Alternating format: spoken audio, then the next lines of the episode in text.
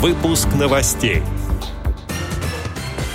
Сборная России возглавила общий медальный зачет Олимпийских игр в Пекине. Рубцовское предприятие ВОЗ РП «Рассвет» уверенно смотрит в будущее. Далее об этом подробно в студии Алишер Канаев. Здравствуйте. Здравствуйте. Как сообщает Медиавоз, хозяйственное общество ВОЗ ООО «Рубцовское предприятие «Рассвет» объединяет инвалидов по зрению, слуху, общему заболеванию и осуществляет их профессиональную и социальную реабилитацию. Датой образования предприятия ВОЗ считается 6 апреля 1943 года.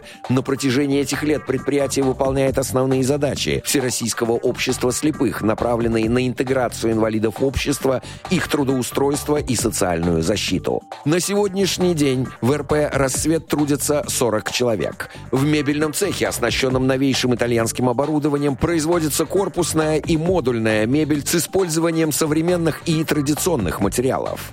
На РП «Рассвет» организован выпуск кухонной мебели из комбинированных материалов, натуральной сосны и ЛДСП. Швейные изделия, широкий ряд спецодежды, постельных принадлежностей, мягкого инвентаря, производимые на предприятии ВОЗ, имеют соответствующие сертификаты.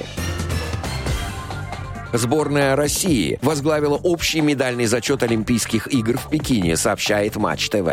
В активе россиян 6 медалей. 2 золота, 2 серебра и 2 бронзы. Российские фигуристы в понедельник выиграли командный тур на Олимпийских играх. Накануне лыжник Александр Большунов взял золото в скиатлоне, а Денис Спецов стал вторым. Лыжница Наталья Непряева завоевала серебро в скиатлоне. Бронзовую медаль в смешанной эстафете завоевала сборная России по биатлону. Еще одну бронзу в Магуле в российскую копилку принесла фристайлистка Анастасия Смирнова. Олимпиада в Пекине продлится до 20 февраля. Отдел новостей «Радио ВОЗ» приглашает к сотрудничеству региональной организации. Наш адрес новости собака радиовоз.ру. В студии был Алишер Канаев. До встречи на «Радио ВОЗ».